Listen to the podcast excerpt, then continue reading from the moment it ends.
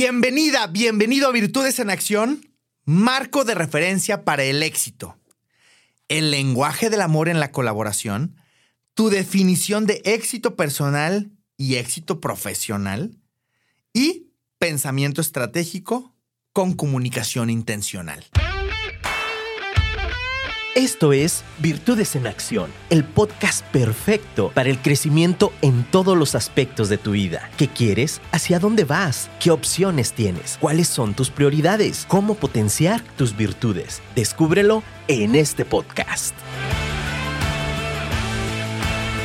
Este episodio de tu podcast Virtudes en Acción está patrocinado por mi libro Do el Camino del Crecimiento Continuo, el cual está disponible en mi página doelcamino.com. Si disfrutas de las ideas compartidas en este podcast, quieres aprender más acerca de ti y cómo entrenarte continuamente para fortalecer hábitos que te impulsen al logro de tus objetivos, seguramente este libro te encantará. Si quieres conseguir mi libro, ingresa a doelcamino.com en donde podrás conseguirlo por Amazon tanto en electrónico para la aplicación Kindle como en físico para que te llegue a cualquier parte del mundo en que te encuentres. Si vives en México, recomiendo selecciones la opción Envíos a México. También está disponible en inglés. Muchas gracias por impulsar este proyecto poniendo tus virtudes en acción.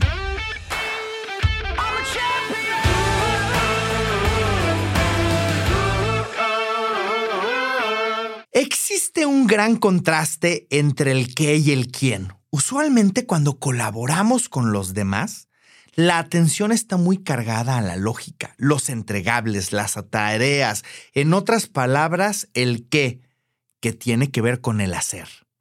En contraste está el quién, que se relaciona con nutrir las relaciones, la conexión emocional que estimula e inspira a la acción.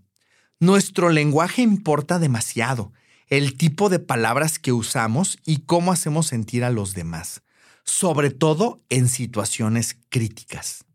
También vale mucho la pena tener cuidado porque hay personas que sí se comunican emocionalmente, pero desde el yo.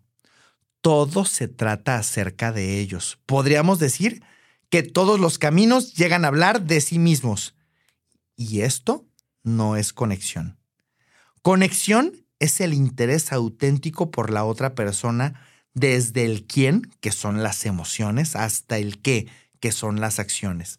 Los dos son igual de importantes y un adecuado balance entre ambos no solo construye relaciones, sino que nutre el trabajo en equipo y los resultados conjuntos. En tu cotidianidad, ¿en qué te enfocas más? ¿En el qué o en el quién? Aquí el reto es que logres un balance entre ambos para colaborar de una manera más efectiva con las personas que interactúas. Tu definición de éxito personal y tu definición de éxito profesional son una parte crucial para formar este marco de referencia para tu propio éxito. Empieza por pensar cómo agregas valor primero a ti, a tu vida, a tu salud, a tu plenitud, para posteriormente reflexionar en cómo agregas valor a los demás por medio de tus virtudes y experiencia. Tu capacidad para, articular ambas con hechos demostrables establece la base para construir tus siguientes niveles de éxito. Recuerda que el éxito, tanto personal como profesional, se renta, no se compra. Si dejas de implementar las mejores prácticas que te llevaron a este nivel de éxito, podrías llevarte la no grata sorpresa de que retrocediste en tu propia definición de éxito.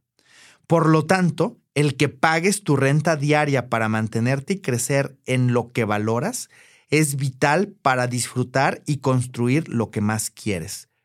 Tu éxito personal y tu éxito profesional. Cada uno de ellos, ¿qué significan para ti? ¿Y qué puedes ir haciendo o qué decides hacer para pagar tu cuota diaria en cada uno de ellos. Si te das cuenta, una cosa es en este momento tu definición de éxito personal y tu definición de éxito profesional, pero también hacia dónde te quieres dirigir, que tiene que ver con tu pensamiento estratégico y cómo lo estás comunicando de, de una manera intencional.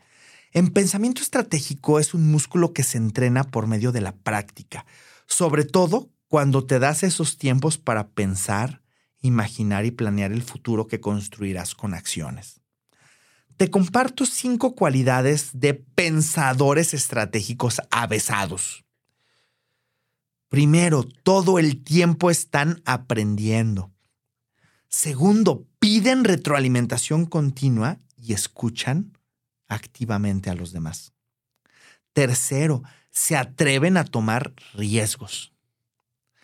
Cuarto, confían en su creatividad cuando requieren solucionar problemas.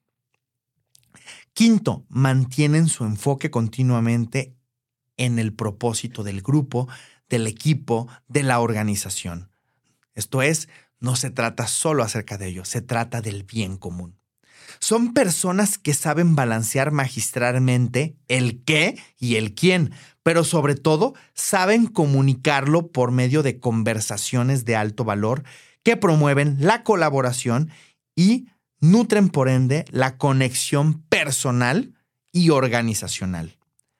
Recuerda que no es suficiente con pensar estratégicamente sino que requieres construir y co-crear la estrategia con los demás, así como saberla articular y comunicar con intencionalidad.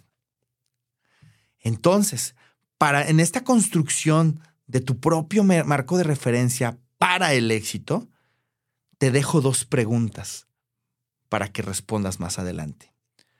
¿Qué tan clara es tu estrategia? ¿Y cómo la estás comunicando. Yo soy Genaro Torres de Virtus México.